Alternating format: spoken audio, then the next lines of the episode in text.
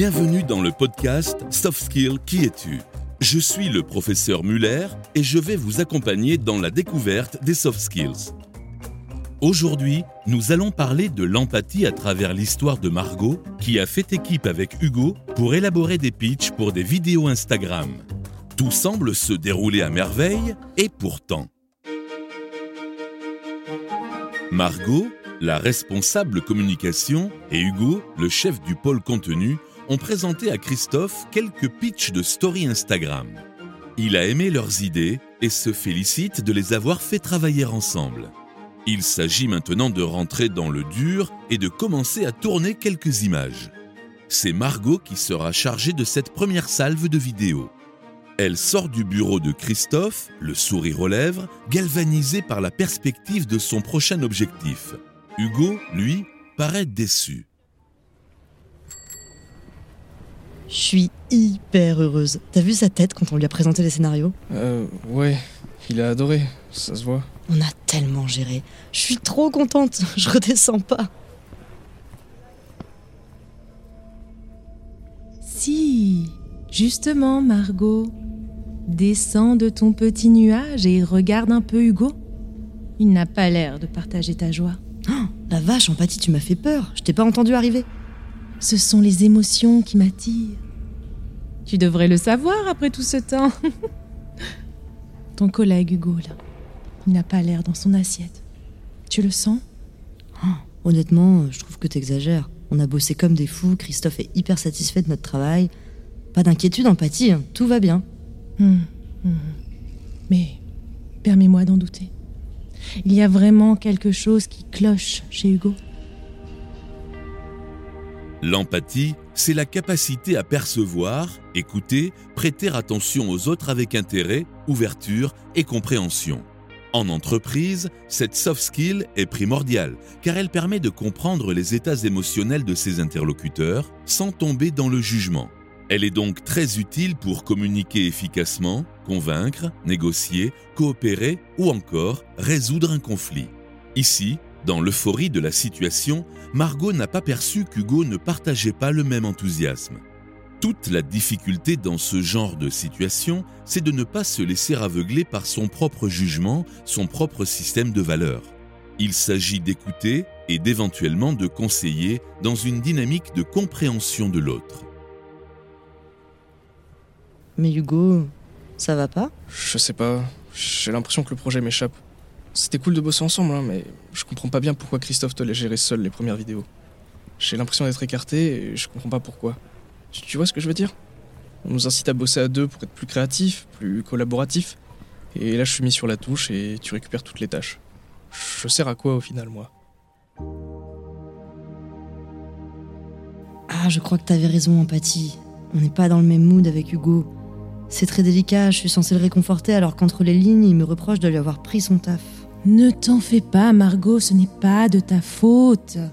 Et ça ne veut pas dire que tu n'es pas la bonne personne pour être à l'écoute. Oui, mais qu'est-ce que je peux faire concrètement?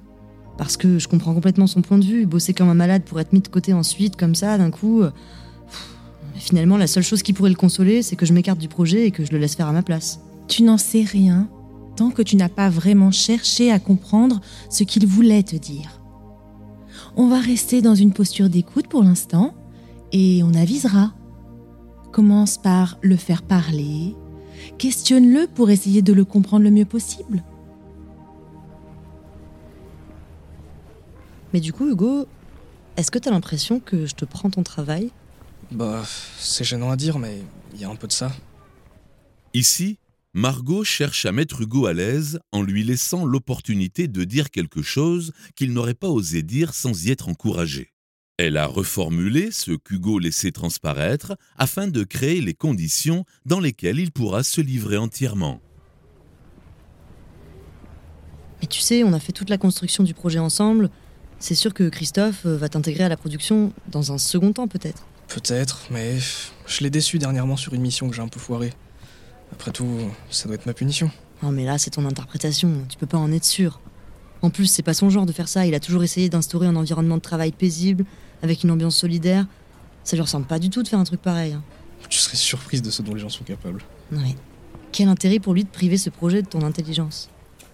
Margot a suffisamment réussi à se mettre à la place d'Hugo pour comprendre que le fond du problème, c'est qu'il a le sentiment d'être médiocre et d'avoir déçu les personnes ayant travaillé sur le projet, et surtout son chef Christophe. En s'imaginant à la place d'Hugo, elle a su trouver les mots qui l'auraient rassuré elle, et donc, elle parvient à le rassurer lui. Mais tu sais, je réfléchis là en même temps que je te parle et euh, en fait, pourquoi t'irais pas dire ça directement à Christophe? Je vais pas aller le supplier de me donner du boulot. Je vaux mieux que ça. Mais il n'est pas question de supplier qui que ce soit, tu peux juste lui parler de ce que tu ressens pour qu'il sache et qu'éventuellement il puisse agir en conséquence. Tu crois? Tu sais, c'est quelqu'un d'empathique. Il peut entendre et comprendre qu'il y a un décalage entre ton investissement dans le projet, sa réussite et les tâches qu'il te confie aujourd'hui. Ça se trouve, il a même autre chose en tête pour toi, on sait pas. Donc dans tous les cas, une discussion s'impose. Ça éclaircira la situation et puis toi, ça t'enlèvera un poids. On pourrait penser que Margot manipule Hugo en tentant de le persuader de cette manière, mais il n'en est rien. En effet, elle est en train de le convaincre, ce qui fait toute la différence. Elle adapte son discours à l'état émotionnel d'Hugo et utilise des arguments qui font mouche. Ce n'est pas de la manipulation, car elle s'adresse à son esprit rationnel et ne tente pas de le prendre par les sentiments. L'empathie est une compétence primordiale, mais elle n'est pas forcément innée. L'expérience, le vécu, fait que tout le monde n'a pas le même niveau d'empathie. On vit tous de grandes joies ou de grandes tristesses qui cohabitent en nous, et ce vécu façonne, au fil de la vie, notre empathie. Il suffit par exemple d'une rencontre marquante ou d'un événement traumatisant pour que les cartes soient complètement rebattues. Il faut donc se souvenir que l'empathie s'entretient et se développe. Pour faire preuve d'empathie, vous pouvez vous entraîner à pratiquer l'écoute active au sein de vos échanges quotidiens, qu'ils soient professionnels ou personnels. Vous pouvez suivre les trois étapes suivantes. 1. Écouter sans interrompre et en envoyant des signaux verbaux ou non verbaux pour montrer à l'interlocuteur que vous êtes à l'écoute de ses arguments et de ses sentiments. 2. Approfondissez en questionnant votre interlocuteur pour mieux comprendre son point de vue. 3. Reformulez pour montrer à votre interlocuteur que vous avez écouté et aussi pour valider votre compréhension. Ce point est très important car l'interaction est dynamique.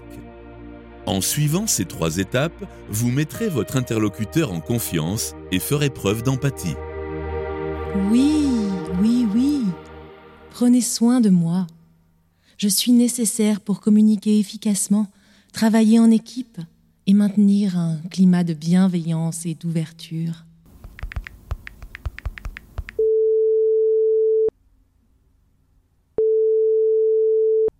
Ouais Oui, Hugo, c'est Margot. Ça va? Euh, Ça va bien, je te remercie. Et toi? Ouais, ça va. Dis-moi, je voulais juste savoir, euh, est-ce que tu vas parler à Christophe?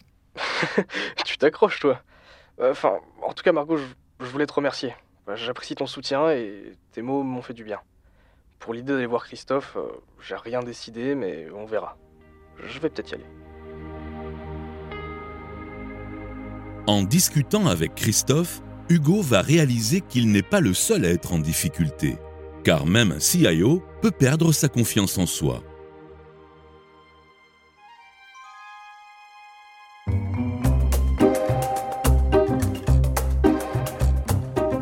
Ce podcast vous a été présenté par Performance, spécialiste de l'évaluation et du développement des soft skills.